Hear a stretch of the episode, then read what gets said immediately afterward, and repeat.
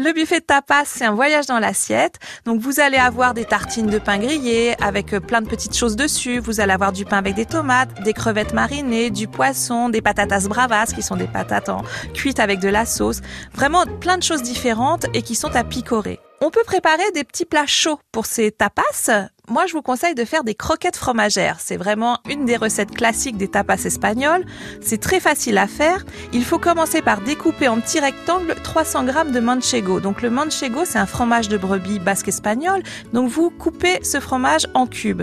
Ensuite, vous allez le paner, ce fromage. C'est-à-dire que vous allez d'abord le rouler dans un temps pour temps de farine avec paprika, après, vous le trempez dans l'œuf battu et enfin dans de la chapelure. Hein. On va compter 5 cuillères à soupe de chapelure.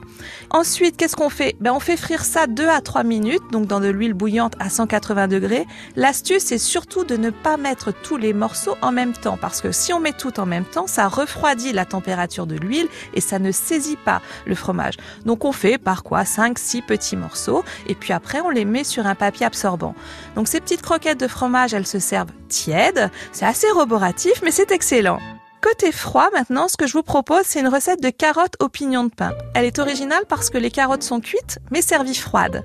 On commence par peler, laver et couper en rondelles nos carottes. On les fait cuire une vingtaine de minutes à l'eau bouillante salée avec 4 gousses d'ail. On met 4 gousses d'ail dans l'eau avec les carottes.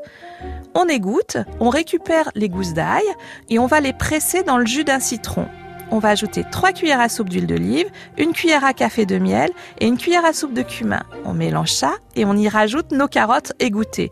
On va tourner les carottes dans cette sauce et on va réserver ça au réfrigérateur au moins deux heures, le temps que les saveurs s'entremêlent et que les parfums exhalent. Au moment de servir, vous allez juste ajouter, allez, on va dire 30 grammes de pignon de pain que vous toastez légèrement à sec dans une poêle pendant 5 minutes. Donc dès que ça sent bon, vous arrêtez, vous mettez ça dans vos carottes, vous ajoutez de la coriandre fraîche, donc la quantité que vous souhaitez. C'est plein de saveurs, c'est plein de soleil. Le marché d'Anne la Taillade.